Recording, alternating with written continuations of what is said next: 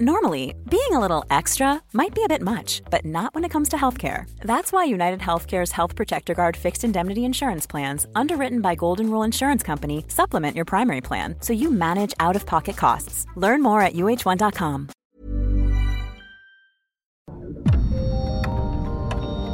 Dialogando con mis psicoanalistas. La doctora Ruth Axelrod, doctor Pepe Estrada y la doctora Rocío Arocha son especialistas comprometidos, profesionales que se interesan realmente en ti. A través de El Heraldo Radio, un espacio personal, íntimo e incluyente. Dialogando con mis psicoanalistas. Comenzamos.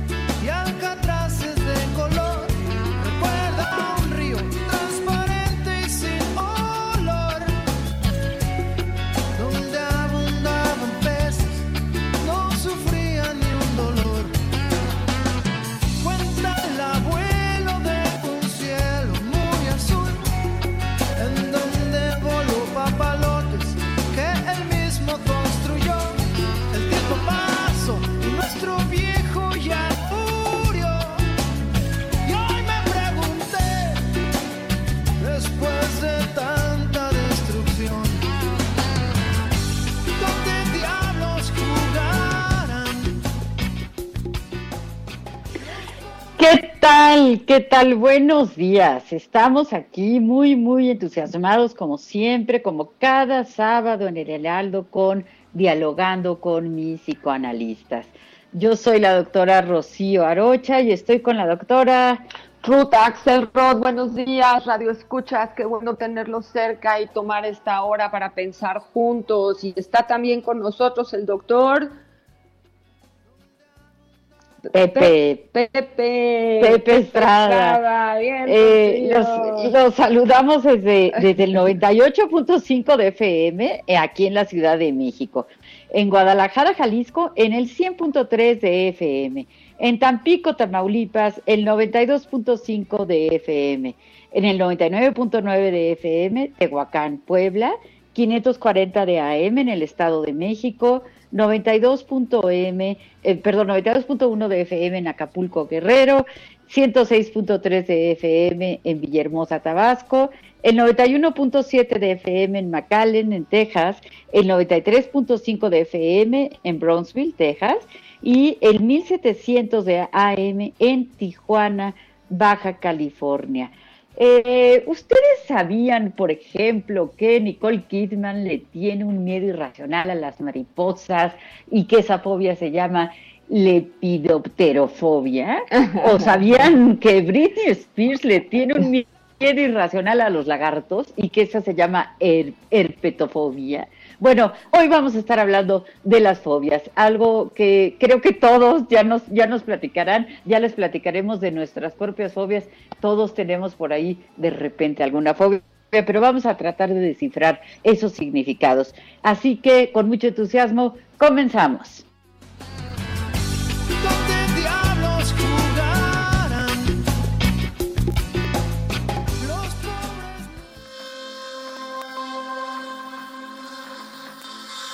Todos hemos sentido miedo y hemos tenido pesadillas desde pequeños.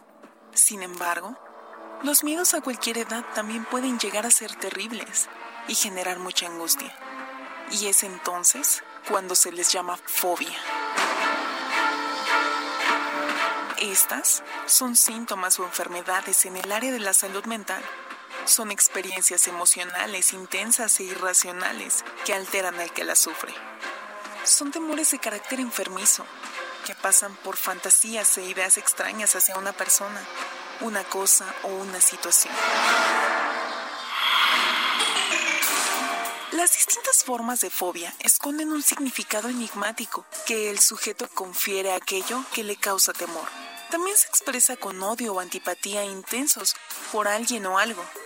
Es cuando decimos, no puedo con ella, le tengo auténtica fobia. Cuando alguien reporta sentir fobia a algo, presenta también respuestas corporales de ansiedad y pánico que le hacen sentir muy mal. Mucha angustia que no sabe muy bien de dónde viene. Las fobias son una manera eficaz que utiliza el aparato psíquico para deshacerse de la angustia interna de la que sufre una persona. En lugar de sentir la angustia y el peligro dentro de sí mismo, ellas tienen la ventaja de sentir un síntoma que localiza la angustia fuera del individuo, donde puede ser evitada, es decir, desplazada. Freud consideró entonces las fobias como manifestaciones de desorden mentales, sin constituir una entidad diagnóstica, con el análisis de Juanito. Freud en 1905 describió la histeria de angustia como entidad nosográfica que incluía todos los síntomas fóbicos predominantes y la angustia conectada a estas fobias era independiente de la angustia difusa. Algunos tipos son ablutofobia, miedo a lavarse las manos o bañarse, al menos en agua. Acrofobia, horror o vértigo a las alturas. Agateofobia, miedo a la locura. Agorafobia, sensación anormal de angustia ante los espacios abiertos, especialmente en calles y plazas amplias. Hidrofobia, miedo al agua, entre muchas otras. No es fácil distinguir los miedos evolutivos que desaparecen con la edad y las fobias o miedos que amenazan el bienestar de quien los padece. Recuéstate en el diván y cuéntanos cuáles son tus miedos y si alguna vez has tenido fobias. Iniciamos dialogando con mis psicoanalistas.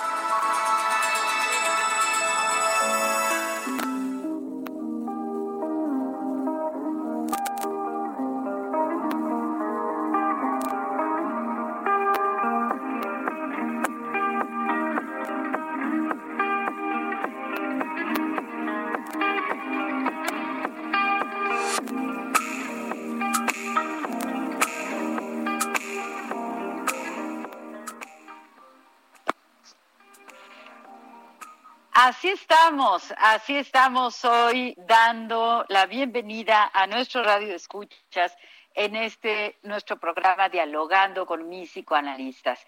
Pues sí, las fobias, ¿verdad? Las fobias, este miedo, pues que es prácticamente irracional, vamos a decir, a algo, a algo concreto. ¿No?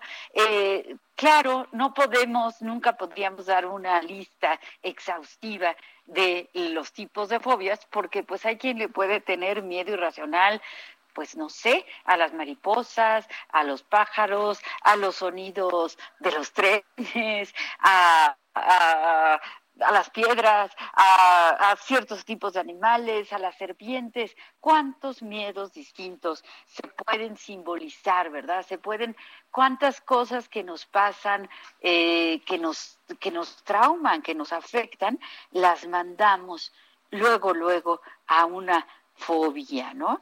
Eh, bueno, queremos dar nuestro teléfono en cabina para que por favor se comuniquen con nosotros. Es el 5580 68 11 58. ¿Qué piensas, Pepe? ¿Qué piensas de las fobias? Sí, eh, mi querida Rocío, qué gusto estar con ustedes. Ahorita tuve un problema de audio, mi querida Ruth, un placer saludarlas y compartir con ustedes esta mañana de sábado hablando de uno de los temas más importantes de salud mental, uno de los temas que en esencia está al origen del surgimiento también del psicoanálisis, ¿no? Uno de los primeros casos estudiados, eh, sobre todo el primer caso estudiado de un niño eh, a través de la lente psicoanalítica fue el caso de una fobia. Y aquí lo que sería muy interesante eh, entender y, para que nuestros radioescuchas tengan un poco de más noción de lo que estamos hablando es eh, eh, el, el tener presente que en las fobias lo que sucede es un mecanismo de asociación mental, ¿no? Es decir, se van de alguna manera generando cadenas de conexiones que acaban derivando en que un suceso traumático sea asociado con un evento particular, con una cosa o con una circunstancia a la cual nosotros le vamos a manifestar un miedo. En realidad, el miedo no es a la cosa en particular, sino a una situación traumática experimentada en, un momento de, nuestra vida, ¿no? ¿Tú qué piensas, mi querida Ruth? Bueno, primero quiero este, saludarlos, buenos días a ustedes, a todos los que nos escuchan y creo que eh, coincido con todos los eventos que maneja Rocío, como siempre, como Pepe, ¿no? Eh, hablar de fobias es hablar de mucho miedo, del miedo, miedo así, del miedo que no es un miedo divertido, es ese miedo que de alguna forma, si bien está basado en ejercicios de la infancia, lo vivimos hoy con una circunstancia muy objetiva que tenemos enfrente, a la que tenemos que tratar de buscar congeniar o no, porque hay circunstancias cotidianas con las que vamos a tener a fuerzas que quitarnos el miedo, si es que tenemos miedo al agua o a bañarnos o a lavarnos las manos, especialmente en esta época, ¿no? Pero es muy importante tenerle miedo al virus, por ejemplo pero no fobia, miedo para poder luchar contra esa posibilidad de cuidarme frente a una posible infección o enfermedad. Entonces, hay miedos que exagerados generan fobias, hay fobias que pueden ser instaladas y vivir conmigo y otras que no. Por ejemplo, esta gente que le tiene miedo a los aviones, ¿no? La famosa aerofobia, que se ha ido como ampliando porque si haces estadísticas hay por ahí uno que otro accidente y hay gente que prefiere no viajar en avión e irse en coche 20, 30 horas que subirse a un avión. Hay un ejercicio de irracionalidad, irracionalidad, las dos cosas. Algo es racional, algo es irracional y limita la conducta del sujeto para desarrollarse y ser mejor o llegar a nuevas metas. Es donde habría que considerar, eh, pensar qué hacer, porque eso sí está generando una circunstancia que limita la forma adecuada de vivir de esa persona y de su capacidad de adaptación a lo que la civilización ofrece. ¿Cierto, Rocío? ¿Cierto, Pepe? Así es. Eh, tenemos una llamada. ¿Qué tal? Buenos días. Sí tenemos una llamada, ¿verdad? Muy buenos días. yo, tengo un mensaje, ¿lo puedo leer mientras Sí, claro, claro. Claro. Dice, eh, queridos doctores, qué gusto saludarlos nuevamente. Como de costumbre, muy interesada en escuchar el programa. Yo tengo miedo a las mariposas negras eh, y a veces me paraliza ver algo le mando un enorme abrazo al doctor Pepe Estrada, a la doctora Ruth, a la doctora Rocío, muchas felicidades. Soy Mariloli. Ah, ¿qué tal? Pues muchísimas gracias eh, Mariloli, y sí, qué cosas, ¿verdad? Qué cosas, estas mariposas negras, yo conozco mucha gente que, que, también le tiene fobia a esas mariposas negras, y luego yo digo, ¿por qué si son de colores bonitos no les tienen miedo? Y sí, si son de, de, color negro, ¿no? Pero también a veces hay supersticiones alrededor de, de, las, eh, de, las, de las fobias, ¿no? Sí, sí. Sí, fíjate que estaba justamente pensando que en este tipo de, circunstancias hay que distinguir eh, entre posiciones culturales y entre eh, temas fóbicos, ¿no? Porque, por ejemplo, desde el imaginario colectivo de una cultura en particular, habrá eh, animales, habrá circunstancias, habrá cosas a las que deba de estárseles teniendo cierto respeto, cierta distancia o incluso cierto miedo, ¿no? Pensando en todo este, este, simbolismo que pueden acarrear las mariposas negras, ¿no? Pero que en muchas otras culturas no lo tienen, ¿no? Entonces hay que entender que la fobia de entrada es algo incapacitante, ¿no, doctora? Así es, pero tenemos, parece que sí tenemos esta llamada. A ver, escuchamos. Muy buenos días. Muy buenos días. A ver, sí, bueno, si me escuchan. A ver, bueno, bueno, bueno, bueno, bueno. Apague mi radio inclusive. Buenos días. Muy buenos días. Buenos días, buenos días. Se está escuchando, ¿verdad? Sí, se escucha. Yo creo que no. A ver, buenos días. Ojalá que nos hagan favor de hablar sobre el miedo o la fobia. No, yo creo que a, miedo o fobia a enfermarse con algunos alimentos. ¿Alguna falla ahí en la comunicación? o se esté escuchando al aire y nosotros tal vez sí, tal vez no. Aquí estamos. Bueno.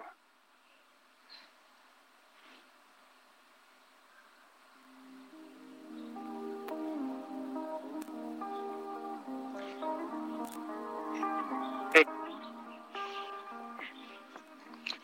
Eh, eh, interesante este, no, no pudimos escuchar nosotros el audio de nuestro querido Radio Escucha. Este, le mandamos un muy fuerte abrazo y agradecemos profundamente que hayas tenido este interés y estas eh, ganas de compartir con nosotros, eh, Juan José Ramírez, eh, esta situación. Nos está platicando Juan José de este miedo y fobia a enfermarse con los alimentos. ¿Qué piensas, mi querida Ruth? Bueno, eh, lamento que no hayamos escuchado a Juan José Ramírez, pero les recuerdo que tenemos el 55 30 10 27 52 como un WhatsApp abierto en donde podemos recibir la información por escrito, cualquiera de ustedes que quiera compartir con nosotros, sí, lo repito, 55 30 10 27 52. Y después eh, el miedo y la, bueno, el miedo a enfermarse me parece súper sano en el sentido de que todos estemos conscientes de que hay alimentos que nos caen bien y otros que nos caen mal y después desarrollamos eh, intolerancias o circunstancias que tenemos que estar conscientes que no hay necesidad de alimentos que nos hagan daño. Pero si un alimento nos da fobia, o sea, una cosa es el miedo que nos protege y la fobia es lo que nos aísla, lo que no nos permite reflexionar, porque es irracional, basado, como nos decían Pepe y Rocío, en supersticiones o mitos, ¿no? Como no comas esto porque te van a embrujar o comas lo otro porque no vas a poder dormir, o ese tipo de eh, ideas culturales de las que nombraba Pepe así muy respetuosamente, un imaginario colectivo que nos va a llevar a tomar decisiones culturales y no verdaderamente ni científicas ni eh, adecuadas al momento, pero que cargamos con la historia de la familia. Eh, y me parece que es un buen momento para reflexionar con ellas y si las queremos mantener, pues mantenerlas, porque aquí se hablan de la identidad de quién soy yo, porque sí como esto, porque no como el otro, ¿no? Que son como reglamentaciones inconscientes para formar parte de un grupo, ¿cierto, Pepe? Sí, fíjate que este, yo, yo estaba pensando en, en base a estas reglamentaciones, este, que muchas de ellas están basadas precisamente en supersticiones, ¿no? Eh, las grandes religiones del mundo, las principales religiones a lo largo del mundo, todas tienen una serie de, prohibiciones eh, o de tabús respecto a la comida. Y fíjate que estaba yo en algún momento estudiando eh, varios, varias bases antropológicas, estudios con tribus este, primitivas y demás, y en realidad las prohibiciones carecen de sentido desde la modernidad, ¿no? Pero en la antigüedad evidentemente tenían todo el sentido del mundo y básicamente lo que buscaban era prevenir, eh, cuidar eh, a las personas. La salud, ¿no? Muerte, ¿no? Sí, sí, sí. Este, pero creo que tenemos una llamada, este, mi querida Rocío. Sí, sí, sí, tenemos una llamada. ¿Qué tal? Buenos días. Buenos días. Eh, ¿Con quién tenemos el gusto? mi pregunta es, la, el miedo es una emoción, pero me imagino que es inconsciente, pero también puede ser consciente. Y eh, la otra situación es, me imagino que las fobias son culturales. Por ejemplo, yo puedo tener fobia a los ratones y a lo mejor en otras culturas se me comen o no sé.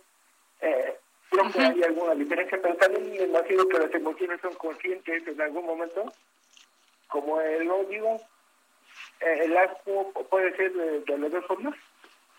Esa es mi pregunta. Ya, sí, eh, eh, pues muchísimas gracias por esta interesante pregunta. Claro que, que como decía Pepe, decía Ruth, eh, lo cultural, ¿no? Es decir, sí es cierto que en algún lugar algo que resulta aterrador, en otro lugar resulta delicioso o maravilloso, ¿no? Es decir, sí va cambiando de, de comunidad en comunidad, de lugar a lugar, y además eso lo vamos, lo vamos heredando, ¿no? Entonces, eh, muchos de los miedos, pues sí, ciertamente son aprendidos, ¿no? El problema es cuando ya se convierte en fobia, ¿no? Porque bueno, si una persona le tiene fobia a las cobras, pero vive, pues no sé, en un medio del asfalto donde será muy difícil que se encuentre una, una cobra, pues no va a ser incapacitante. El problema es cuando la fobia se tiene a alguna, alguna cosa con la que tenemos que convivir todos los días ¿O no es así, Ruth? Sí, eh, me parece una, otra de las características, otra de la lista eh, que estaba, que, otra de las era la fobia a los niños de ir a la escuela. Por ejemplo, pensando, pensando en esta circunstancia de incapacitación, ¿no? O sea, nosotros aprendemos los miedos desde chiquitos y hay miedos, como hemos mencionado, son de protección, digo, si le tengo miedo a una tarántula, pues qué bueno, porque si la toco no me va a ir muy bien, ¿no?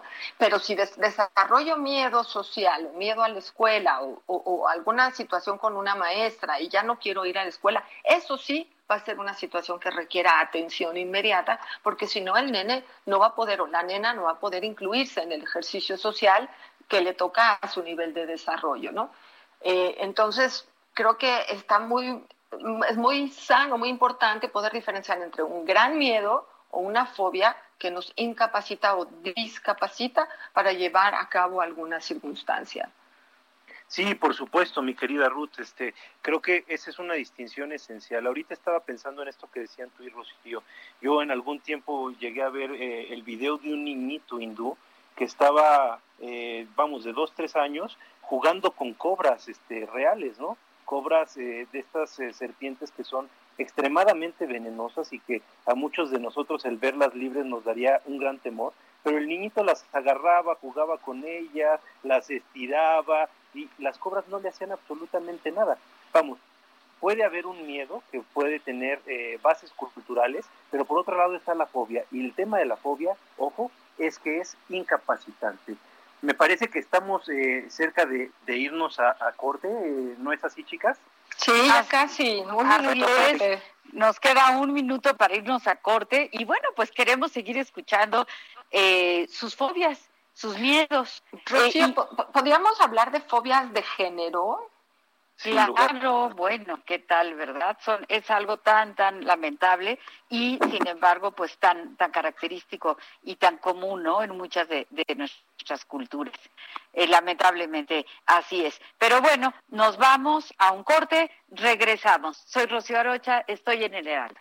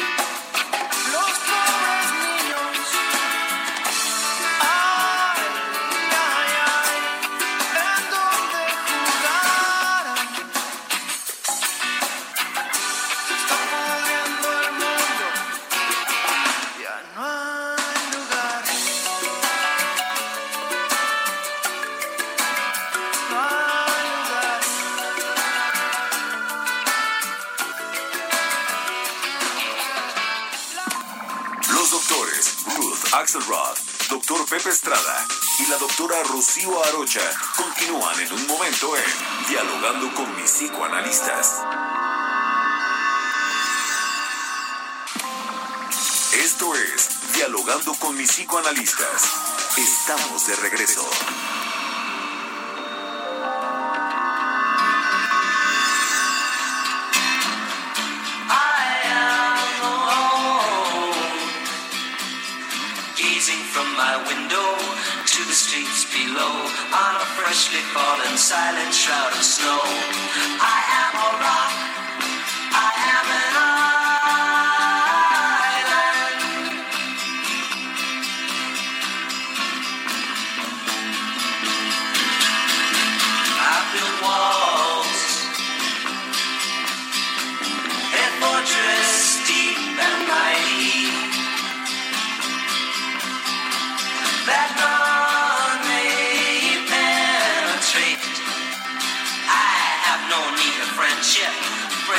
Causes pain.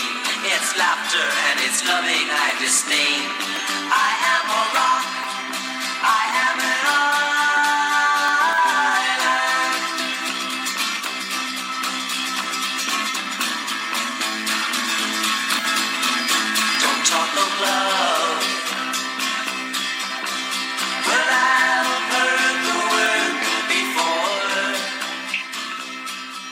Hola, yo soy Pepe Estrada, estamos de regreso, la doctora Rocío Arocha y Ruth Axelrod en esta mañana de sábado, hablando sobre el tema de las fobias. Regresamos con esta canción de el eh, dueto neoyorquino Simon and Garfunkel, es una canción que acaba de cumplir 54 años y habla de la fobia social el miedo a acercarse a los demás por temor a ser rechazado. Somos el Heraldo Radio. Eh, tenemos una llamada, vamos a escuchar a nuestro querido Radio Escucha. Adelante. Hola, ¿qué tal? Buenos días. Los saluda Carlos Maza. Antes que nada, muchas felicidades por el programa. Eh, nos encanta compartir en familia con ustedes y este, gracias Ruth por invitarnos a, a ser parte de esta, de esta, de esta audiencia. ¿Qué, quería preguntarte, Ruth, mi esposa y equipo sufre de fobia a los perros. Cuando ella era niña le tocó ver cómo a uno de sus primos le mordía un perro muy feo y desde ese día a la fecha no logramos tener un perro en la casa. ¿Qué nos recomiendan y cómo puede ella hacerle frente a su fobia? Muchas gracias y felicidades. Wow, Carlos, muchas gracias por la llamada eh, y gracias por estar con nosotros sábado con sábado para podernos eh, enriquecer con las dudas de tu familia. Eh, sufrir de fobia a los perros me parece un síntoma que incapacita a los niños a estar en contacto con lo que nosotros llamamos una mascota y los perros hoy en día sabemos que el mundo ha aprendido a convivir, ¿no? Dogs Friendly, la Ciudad de México en especial tiene lugares muy específicos donde pueden participar en la convivencia los humanos y los perros, ¿no? Entonces, eh, a lo mejor no es discapacitante esta fobia en sí para poder vivir, pero sí se eh, limita a los niños y a la familia de convivir con un animalito, ¿no?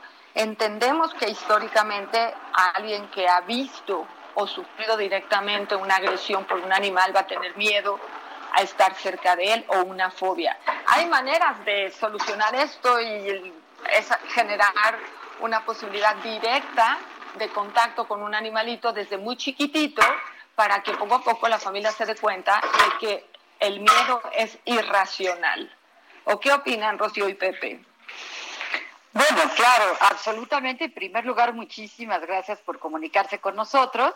Es un placer que nos estén escuchando. Y bueno, claro, estas aproximaciones siempre deben ser paulatinas, ¿no? ¿Para qué? Para que podamos superar este tipo de, de, miedos y de fobias, ¿no? Eh, yo tengo un mensaje que me parece muy interesante de la señora eh, María Mendicuti. Dice, fobia o prejuicio. ¿Cuándo es el uno y cuándo es el otro?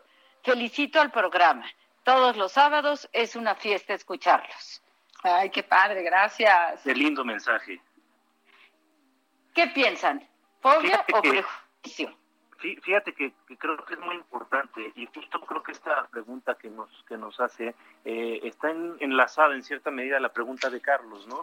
Este, yo creo que eh, la forma de distinguir eh, una fobia y un pre- prejuicio es la, la característica de imposibilitar una acción por parte de la persona que lo padece, ¿no? Por ejemplo, yo le tengo miedo a los tiburones. No, no, me encantan los tiburones, los veo en el mar, me parecen preciosos, pero yo acercarme a un tiburón, bueno, está en chino, ¿no? Sin embargo, entiendo que ese es un miedo que deriva de la posibilidad, o sea, del riesgo de ese animal. Sin embargo, yo puedo entender que ese animal no tiene nada contra mí, este, vamos, podemos estar los dos en nuestro en nuestro propio entorno y no pasa nada, ¿no? Pero si yo empiezo a pensar que en la alberca se me va a acercar un tiburón, que cuando estoy en el jacuzzi se me va a acercar un tiburón, y no me meto por eso a nadar o no me meto tampoco al mar, evidentemente ahí estamos hablando de una fobia, ¿no? Una cosa es un miedo real a una experiencia intensa que nos rebasa en la vida y otra cosa sería la fobia, que repito, es incapacitante. Pepe, pero la pregunta muy linda, si es un prejuicio, o sea, si nunca has tenido un contacto con un tiburón y solo has visto una película, ¿no, Rocío? Sí. Entonces estamos hablando no de la experiencia misma, o sea, es simplemente un juicio anterior a la experiencia que hace que le tengas protección a un tiburón. Hay más de 200 eh, familias de tiburones y solamente 5 son carnívoras, ¿me entiendes? O sea, el resto de los 195 son animales inofensivos para los humanos, ¿no?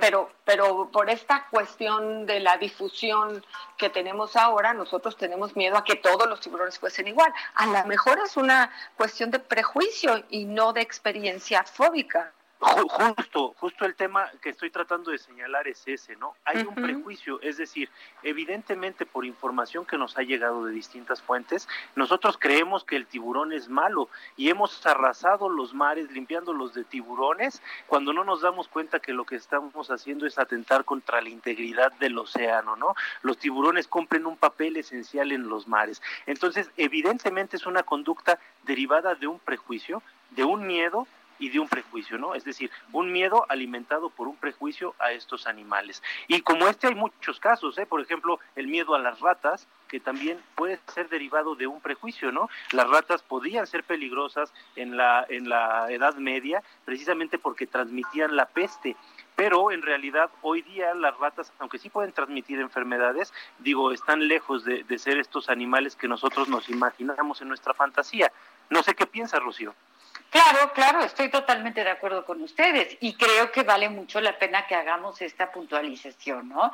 Entre el prejuicio que es aprendido y que lamentablemente pues nos los enseñan y a veces los prejuicios son, por ejemplo, eh, la homofobia, ¿verdad? Eh, la, la, fobia a las personas homosexuales. Eh, es, en fin, prejuicios raciales que se dicen como fobia, pero que en realidad habríamos que hacer muy bien la distinción, porque una cosa es que no me gusten, que considere eh, que son menos que yo, ¿verdad? Etcétera, y otra cosa es que les tenga verdaderamente lo que desde el punto de vista eh, eh, analítico, ¿verdad? Se llamaría una fobia que entonces ya me, ya me pone en discapacidad. Y luego el miedo. El miedo, muchas veces tener miedo es bueno, porque el miedo me hace prudente. Entonces, bueno, si tú, Pepe, le tienes miedo a los tiburones y no sé, hay una laguna con tiburones, pues qué bueno que no te metas a nadar ahí. Pero el problema es cuando esto nos discapacita, cuando nos hace, eh, por ejemplo, no poder salir a la calle, ¿no? La, la agorafobia, que ahorita pues yo creo que algunos de nosotros nos puede empezar a dar, ¿no? Porque el ambiente afuera está amenazante y dice uno, pues me quedo, me quedo adentro, ¿verdad? ¿Qué piensas, Ruth? Bueno, te quiero ahora que puedo leer un mensaje que dice, buenos días, mi nombre es Laura. Saludos a todos los doctores. Tengo una duda. Yo viví una experiencia cuando era pequeña que siento que me afectó y hasta la fecha me da mucha angustia. La velocidad demasiada, la gran, gran velocidad. Le temo. Eh, creo que fue porque me subí a un juego mecánico y se zafó el seguro. Mi duda es si esto es una fobia porque hasta la fecha no tolero cierta velocidad. Muchas gracias por el programa. ¿Qué le decimos a Laura? Que esta experiencia la marcó cuando era chiquita. Claro que sí. Eh, claro, y que entonces, como eh, explicábamos hace rato, pues la experiencia traumática asociada, en este caso, a la velocidad, pues se queda como una marca, ¿no? Y entonces cuando se llega, cuando ella llega, cuando Laura llega a cierta velocidad, pues se despierta, ¿no? Sí. sí, te acuerdas y entonces se despierta. Pero la cosa sería, te puedes subir a un auto, puedes este trasladarte en un autobús o ya nunca te vuelves a subir a un vehículo, ¿no? Claro. Sí, entonces, bueno, que juntemos pasado con presente y que domine el presente, ¿cierto, Rocío? O sea, actualizar en el tiempo interno del miedo y de la fobia lo que pasó antes y tratar de deslindar el pasado del presente para que el miedo hoy de que te subas a un carro no imposibilite tu capacidad de movimiento, ¿no? Y bueno, eh, si me permiten de una vez leo el de Viviana, que dice, felicidades, les mando saludos, gracias por tan interesante programa. Le tengo miedo al fuego, a las cuevas o lugares encerrados y oscuros y también a las alturas. ¿Qué pasa con las personas que tenemos miedo a vivir? Gracias, Viviana. Pues está complicado tener tantos miedos juntos. Qué bueno que estás en la ciudad donde el fuego no es lo que nos da el calor directo y tampoco el alimento y que tampoco en el DF tenemos cuevas, ¿no? Si es que estás en el DF, ¿no? tenemos muy poquitas. Las frutas de cacahuamilpa, pero no están en la ciudad, ¿no? No, pero este, sí, lugares oscuros y alturas. Sí, perdón. Tenemos una llamada en espera. Este, ¿Qué les parece si la, la contestamos? Sí, claro, contestamos a Viviana. Hola, soy Janet Reiser, ¿cómo están? Hola, Jan. Bien, Janet, ¿cómo estás? Qué gusto. Muy bien, muy bien, pero ¿cómo creen que tengo terror de salir a la calle? Porque de alguna manera soy, este, este de alguna forma vulnerable dentro de los medios medio vulnerables por mi edad. Claro, entonces tienes terror, no quieres ni asomar la nariz a la calle. No, me siento muy cómoda y muy segura en mi casita. ¿Y entonces? Entonces, ¿qué vamos a hacer? espero, espero que se me pase el miedo porque en algún momento voy a tener que regresar a mi consultorio y tener que regresar a mi vida normal, ir al súper, no más de pensar ir al súper que me pagan los pelos de punta. Claro, claro. Eh, a mí me parece... Este, eh, vulnerables por la edad. Claro, claro. Eh, eh, bueno, pues eh, eh, Janet, primero que nada, gracias que siempre estás con nosotros y nos apoyas y nos escuchas. Y esta pregunta que haces me parece por demás pertinente porque eh, creo que no eres la única. Creo que muchísimas personas y especialmente las que las que pertenecen al, al grupo, verdad, llamado vulnerable, pues, pues qué ganas va a tener uno de salir, ¿verdad? Si es que se puede uno quedar, quedar adentro ante esta, esta amenaza.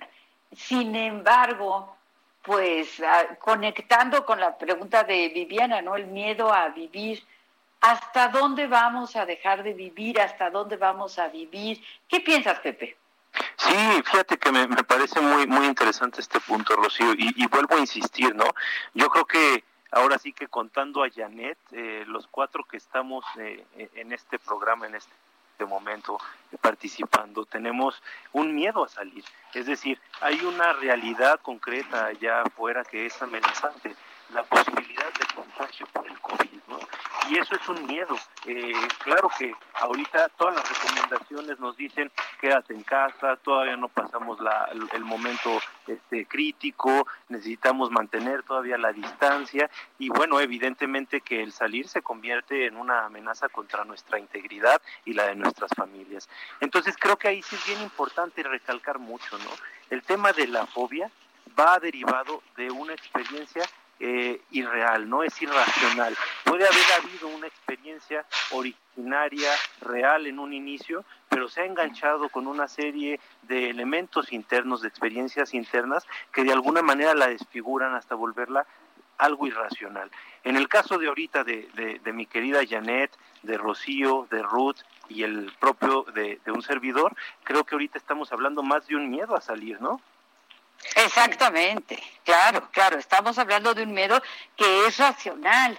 Entonces ahí es en donde decimos el miedo, pues se llama prudencia también, ¿no? Que es distinto de la fobia, porque la fobia ya es un padecimiento que sí me puede incapacitar, pero también depende a qué, porque si tengo fobia a las cosas, y vivo en la Ciudad de México, pues no me incapacita, ¿verdad, Ruth? Claro, pero está bien. Yo quiero decirle a Janet que está bien que tenga miedo, está bien que eh, ahora que tengamos la necesidad o, sea el momento adecuado para cada uno de nosotros. Creo que ahí la, el semáforo de las, del, del país es importante, pero también cada uno de nosotros tiene que ejercitar en sí misma esta reflexión para ver si estamos listos para salir, cómo, cuánto tiempo, a dónde vamos, ¿no? Efectivamente no tenemos todavía una vacuna, tenemos medicamentos adecuados y hospitales listos, pero no tenemos todavía una claridad de cómo vamos a poder volvernos todos capaces de lidiar con este nuevo evento sanitario, ¿no? Entonces, claro que tenemos las indicaciones exteriores, pero también el miedo es una indicación interior a la que hay que hacer caso. El miedo nos va, como dijeron Rocío y Pepe, a hacer prevención, reflexión a la circunstancia que tenemos miedo. Entonces, miedo está muy bien. Discapacitar discapacitar la acción por el miedo o la fobia, eso no es buena idea, ¿no? Entonces, usar la reflexión, usar el manejo adecuado, lo que hemos aprendido para salir a la calle, ¿no? Y regresar a casita con todos los ejercicios de salud, zapatitos fuera, manos limpias, cambiar la ropa, para estar tranquilos, porque también la mente más allá del ejercicio real de estar en contacto con el organismo nuevo que tiene que aprender a vivir con nuestro propio organismo, ¿no? Estamos tan asustados y tan eh, en, en alerta que somos capaces de creer que tenemos síntomas sin que verdaderamente los tengamos. Entonces también cuidemos esa parte porque la fobia y el miedo nos pueden llevar a situaciones de orgánicas que no van a ser adecuadas y que nos van a confundir ¿Estamos enfermos o no estamos enfermos? No, no estamos enfermos, estamos muy asustados y el pánico puede generar reacciones orgánicas que nos confundan. Entonces es importante que podamos tener un poquito de autocontrol cuando vamos a hacer cosas que nos dan miedo. Pero está bien tener miedo. Claro, claro, está bien tener miedo y eh, respecto a esto es bien importante que, eh, que el término, a mí me gusta ese término de aprender a vivir en la, eh, la llamada nueva normalidad, ¿no? Es decir, aprender es un, es un verbo, todavía no sabemos, vamos a ir aprendiendo poquito a poquito a ver, voy a salir, pero voy a salir con medidas de protección, eh, regresando voy a tomar otras medidas. Es decir, poquito a poquito, no nos apresuremos, vamos poco a poco ensayando lo que es el vivir en esta, en esta situación en donde pues está, eh, está el coronavirus, ¿no? Tengo, tengo un mensaje acá, una pregunta que no logro identificar de quién lo cual lamento porque es, es muy agradable poder dar las gracias a quien nos escucha y dice, los miedos con terapias eh, se pueden enfrentar, se quitan. Si yo veo un oso, me paralizo o corro. Bueno, está muy bien, qué bueno que corres y te paralizas, ¿no? Pero lo veo en el zoológico, entonces me puedo reír. ¿Qué hago? ¿Sirve para algo la terapia? Esta es la pregunta que nos hacen Rocío y Pepe.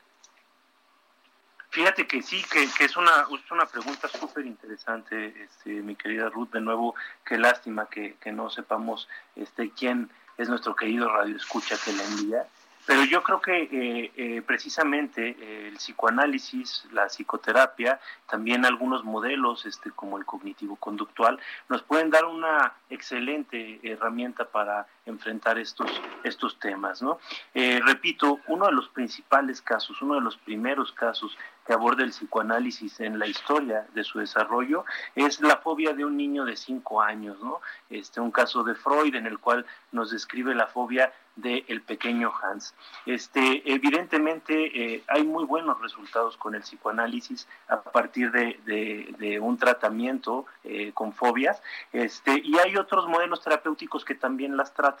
Solo hay que tener muy en cuenta que las fobias, como bien les decíamos en un inicio, son derivado de enlaces que se dan al interior del aparato psíquico de las personas. Es decir, nuestros pensamientos de manera natural tienden a asociarse, así construimos el conocimiento. Eh, una cosa que es reciente, que es frecuente, que es constante y que es cercana a otra, se va a aprender con mayor facilidad. Entonces, cuando nosotros tenemos un estímulo eh, que es eh, sobrepasante de la posibilidad de asimilarlo, es decir, cuando vivimos una experiencia muy fuerte y que nos rebasa, muy probablemente esa experiencia se constituye en lo que nosotros llamamos hoy día trauma pero además de esto, tiene la posibilidad de asociarse con muchas cosas. Entonces, las fobias se vuelven un complejo sistema de representaciones, ¿no? Que de alguna manera llevan a que este temor que es natural, si nosotros vemos a un oso en el bosque, este, pues sabemos más o menos qué tendríamos que hacer, cómo reaccionamos, ¿no? Con miedo y de alguna manera corremos o nos paralizamos. Pero entonces esto que podría ser racional se puede derivar en algo irracional, ¿no? Como mencionaba ahorita, te metes al jacuzzi y te da miedo el tiburón. Bueno, a todas luces no es posible que haya un tiburón por lo menos en el, en, el jacuzzi de, una persona, ¿no? Entonces, eh, lo que hace el psicoanálisis es precisamente entender las fobias desde todas estas asociaciones, estas cadenas que se van generando entre elementos simbólicos dentro de la persona. ¿Cómo la ves, mi Ruth? Bueno, estoy absolutamente de acuerdo en este ejercicio de la mente tan mágica que a veces logramos tener, reconozcamos o no, asociamos en el tiempo y el trauma, el trauma como el evento infantil, como lo que nos platicaba Carlos de su esposa o, la pregunta sobre el oso o aquella chica que nos dice que le da miedo la velocidad porque de pequeñita tuvo un evento y entonces en el juego mecánico se soltó. Eh, dejan huella en el aparato psíquico, dejan huella en nuestra memoria y esa memoria no se olvida, no olvida eh, la reflexión, el pensamiento y no olvida el cuerpo. Son ejercicios de, eh, evidencias, de cicatrices que estamos viviendo. Todos vivimos y aprendemos y hay cosas que nos sorprenden y que no vamos a olvidar y a eso le llamamos trauma, ¿no? Y lo, cuando lo vamos a ir sin darnos cuenta, asociando a cuestiones del presente, ahí es donde quizá encuentren un caminito, ¿no? Un caminito silencioso para hacer evidencia de una experiencia infantil, ¿no? Que es donde nosotros podríamos hacer en psicoterapia este ejercicio de ayudar a la esposa de Carlos que un perrito, un cachorrito, no tiene nada que ver con aquella mordida que ella observó en aquel momento, ¿no? Entonces, disociar, quitar esta asociación por aproximaciones sucesivas, ¿no? Para llegar a que la persona pueda tener contacto con ese evento, aunque con miedo, pero que lo pueda acercar, que pueda acercarse a ese evento, ¿cierto? Y claro. Sí. Claro, claro. Rocío, ¿tú ibas a decir algo? No, no, no, no, adelante, Pepe. Ah, fíjate que este, estaba pensando que, que, justo, Ruth, esto que decías de las aproximaciones sucesivas, creo que es muy importante y, y las personas que padecen ahorita fobias incluso eh, disponen de, de, algunas herramientas ya eh, tecnológicas bien interesantes, ¿no? Eh, hay aproximaciones sucesivas a través de realidad virtual, es decir, nos permiten solucionar este miedo irracional a una cosa, circunstancia, animal u objeto de una manera bastante rápida, eh, bastante eficiente, eh, pero que sin embargo no eh, e-, elimina la necesidad de recurrir a un tratamiento psicoterapéutico profundo, ¿no? Porque de nueva cuenta, así como con las aproximaciones sucesivas quitamos el miedo este, inminente, el miedo concreto a la situación, es muy dada la, la mente del ser humano a derivar hacia otras cosas, ¿no? Entonces, después de quitar ese miedo, tenemos que trabajar en el por qué se generó ese miedo irracional. ¿O cómo ven? Pues ya estamos para irnos, pero no puedo aguantarme las ganas de leerles lo que Odette. Hola Odette, gracias por estarnos escuchando. Rocío, Pepe y yo nos ponemos felices de decir lo que estás escribiendo y considera, dice Odette, pienso que se trata de hacer una invitación a encontrar y entender cuál sería el significado oculto al miedo dentro de nuestra historia. Eh, gracias a la señora Vargas que nos llamó.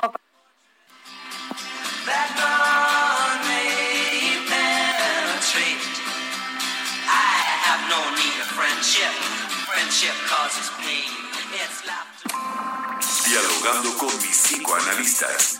Un diálogo personal, íntimo e incluyente. Por El Heraldo Radio.